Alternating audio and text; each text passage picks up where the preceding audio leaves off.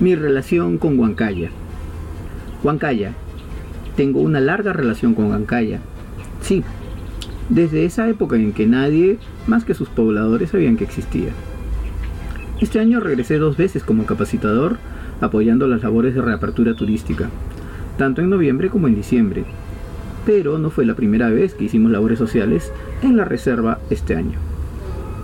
En enero estuvimos cerca para realizar operaciones de rescate con el grupo táctico por un lamentable accidente, y siendo que hubieron bomberos, policías y otras asociaciones y grupos de rescate, fuimos los que pudimos cubrir más territorio, a pesar de nuestro reducido número, y los únicos que entregamos un informe, informe que finalmente ayudó a encontrar a... Bueno, ahí lo dejamos. Mi relación con Huancaya data de la época de Corlima, Corporación de Desarrollo de Lima, en la que la conocí por fotos de Carlos Javier Brañez, conocido abogado yaulino. Luego vino mi viaje a la zona con la Corde, así pude conocerla y mi asombro fue total.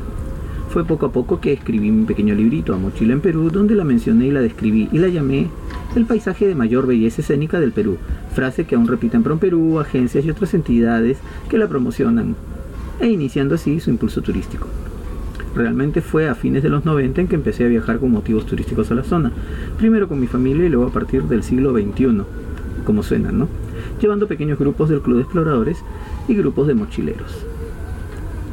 Muchas veces he sido invitado por la municipalidad para dictar capacitaciones en la zona, lo que hicimos con mucho gusto. También enviamos a miembros del club a apoyar a la realización del festival Waruk U Extreme el 2011. El 2015, con motivos de los 100 años de la fundación de Huancaya, como distrito, el Congreso de la República emite un documento saludando a Huancaya y tangencialmente se me reconoce como el primero en describirla.